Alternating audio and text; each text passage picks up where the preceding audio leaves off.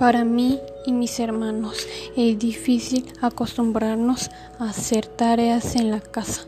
No es lo mismo que cuando estábamos en el colegio. En la casa uno trabaja más en la casa que en el colegio, porque mis hermanos y yo trabajamos lunes, martes, miércoles, jueves, viernes, sábado y domingo.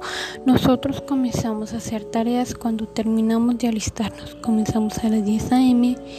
terminamos a las 7 p.m o a veces a las 10 o 11 pm. También es difícil cuando vamos a hacer una materia y algo no entiende porque ahí no está el profesor personalmente. A veces es difícil llamarlo o escribir por WhatsApp o por correo, no es lo mismo que en el colegio o a veces no, no contestan. Por eso es difícil para nosotros acostumbrarnos en esta pandemia.